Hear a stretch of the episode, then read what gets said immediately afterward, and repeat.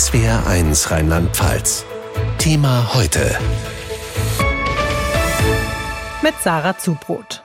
Eine Tankstelle in Ida Oberstein, Samstagabend, September vergangenes Jahr.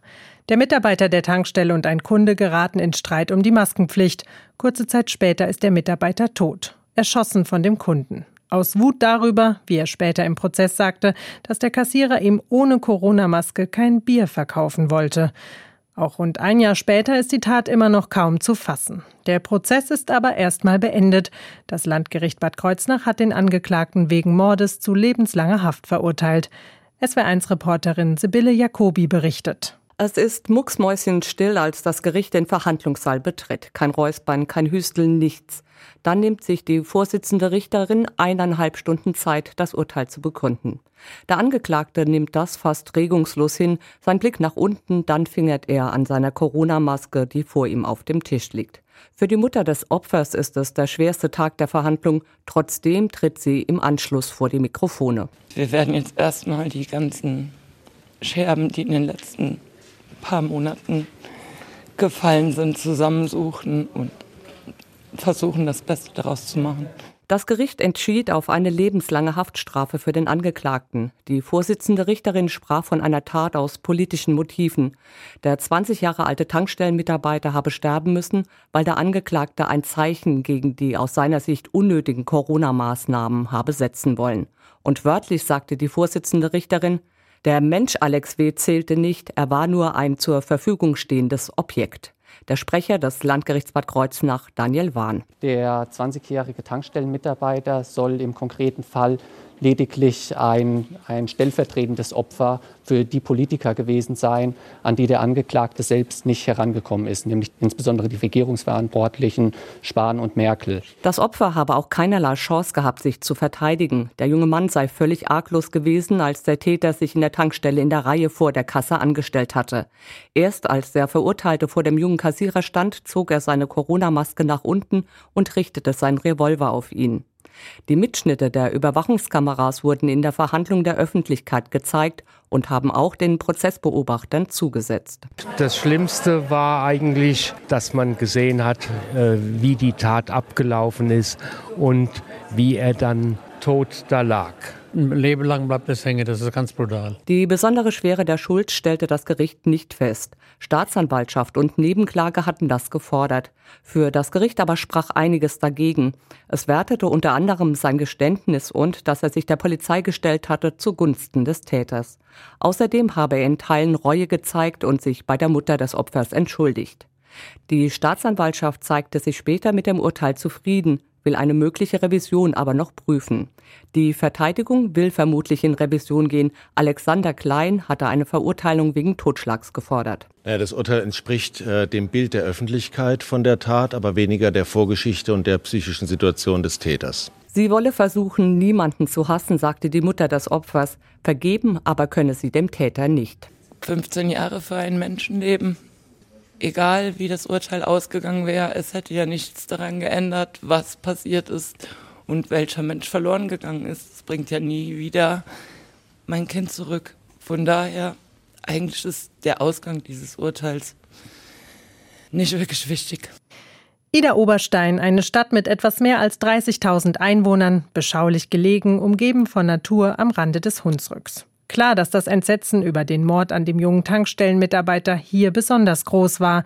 Entsprechend erleichtert reagieren viele Menschen auf das Urteil. SWR1-Reporter Maximilian Storr hat sich in Ida Oberstein umgehört. An der Aral-Tankstelle in Ida Oberstein deutet nichts mehr auf die schreckliche Tat hin, die sich hier vor fast einem Jahr abgespielt hat.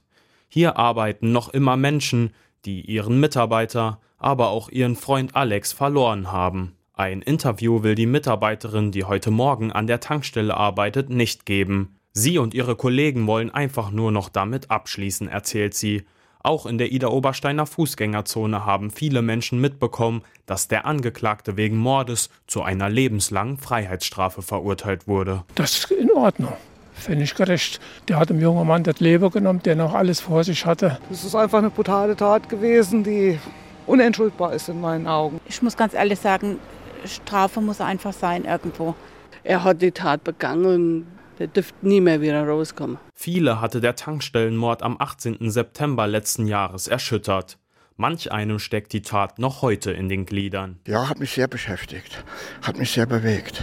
Ich habe den jungen Mann auch gekannt, vom Sehen her. Ich bin oft an der Tankstelle gewesen und das war schon schlimm. Ich kann heute nicht begreifen, dass der da reingeht, den bedroht, wieder heimfährt, nach anderthalb Stunden nochmal dahin fährt und das dann, den dann umbringt. Ich habe gegenüber mal gearbeitet und da denkt man schon drüber nach, wie nah das dann doch ist und wie nah es einen treffen kann. Und es kann eigentlich jeden auch überall mal treffen, wenn einer nichts mehr zu verlieren hat und einfach so reagiert. Auch wenn die Ida Obersteiner das Urteil begrüßen, ist die Stimmung an diesem regnerischen Tag getrübt. Ihre Gedanken sind auch bei der Mutter von Alex. Eltern oder die Mutter, die bleiben ja Eltern. Und wenn man Verlust eines Kindes oder eines Familienmitgliedes hat, dann bleibt das in den Knochen, in den Gedanken halt stecken. Bei so einer Tat erst recht. Der Familie wünsche ich, dass zumindest der Gerechtigkeit damit Genüge getan wurde. Die Mutter bekommt ihren Sohn nicht mehr zurück. Besonders entsetzlich an dem Fall ist das Motiv. Das Gericht sieht als Hauptgrund für die Tat die rechtsradikale Einstellung des 50-Jährigen und seine Feindschaft gegen den Staat.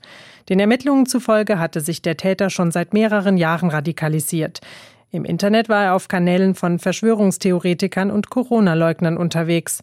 Trotzdem fragt man sich, wie kann es so weit kommen, zu einem Mord aus Wut über die Maskenpflicht? SWR1-Reporterin Sarina Fischer hat dazu recherchiert. Wie gerät man in so eine Szene mit solchen Weltanschauungen überhaupt rein? Ja, erstmal sind bestimmte Menschen dafür anfälliger als andere. Das hat mir der Kommunikationspsychologe Tobias Rothmund erklärt. Er gehört zu einer bundesweiten Taskforce Verschwörungstheorien von der Deutschen Gesellschaft für Psychologie. Und er sagt, ein häufiger Ausgangspunkt ist, dass manche Menschen ein Gefühl der Benachteiligung haben. Im Kern geht es darum, das Gefühl zu haben, nicht die Anerkennung zu bekommen, nicht den Wohlstand zu haben, von dem man glaubt, dass er einem zusteht. Diese Art von Benachteiligung kann diesen Radikalisierung Radikalisierungsprozess begünstigen, indem sie zum Beispiel Verschwörungstheorien plausibel erscheinen lässt. Also diese Verschwörungstheorien bieten den Menschen eine vermeintliche Erklärung dafür, warum sie in dieser Situation sind, warum sie sich benachteiligt fühlen. Und diese Theorien dienen dann wiederum als Rechtfertigung für Gewalt und Aggression. Wie sehr hat sich die Szene der Verschwörungstheoretiker denn mittlerweile radikalisiert und ist sie aggressiver geworden? Tatsächlich ist die Gewaltbereitschaft gestiegen, und zwar in den letzten Jahren mit der Corona-Pandemie und den Protesten gegen die Maßnahmen. Das geben auch Zahlen vom Bundeskriminalamt für 2021 wieder, hat Tobias Rothmund bestätigt. Wir sehen, dass es durchaus einen Anstieg von politisch motivierter Gewalt in diesem Jahr gab, der größtenteils den Corona-Protesten zuzuordnen ist. Ja, und diese zunehmend politisch motivierte Gewalt, die wird von Verschwörungstheoretikern eben gerechtfertigt, weil sie meinen, gegen bestimmte politische Entscheidungen vorgehen zu müssen. In diesem Fall die Corona-Maßnahmen und die Maskenpflicht. Was kann man denn dagegen machen, dass diese Gewalt immer weiter zunimmt und dass die Stimmung immer aggressiver wird? Tja, darauf gibt es leider keine einfache Antwort. Auf jeden Fall sollten wir alle unsere Art, wie wir über polarisierende Themen diskutieren, mal überdenken, meint Tobias Rothmund. Und das bezieht sich jetzt nicht nur auf die Corona-Maßnahmen, sondern zum Beispiel auch auf die Energiekrise oder das Gendern. Wir müssen wieder besser und konstruktiver miteinander reden, auch über sehr anstrengende Themen, bei denen wir glauben, selber im Recht zu sein. Wenn wir das nicht tun, dann spielt das eigentlich nur bestimmten Leuten in die Karten, sagt der Psychologe, die nämlich genau das wollen, dass die Stimmung sich weiter aufheizt und das befeuert dann wieder nur die Gewalt. Thema heute, täglich von Montag bis Freitag in SWR1 Rheinland-Pfalz.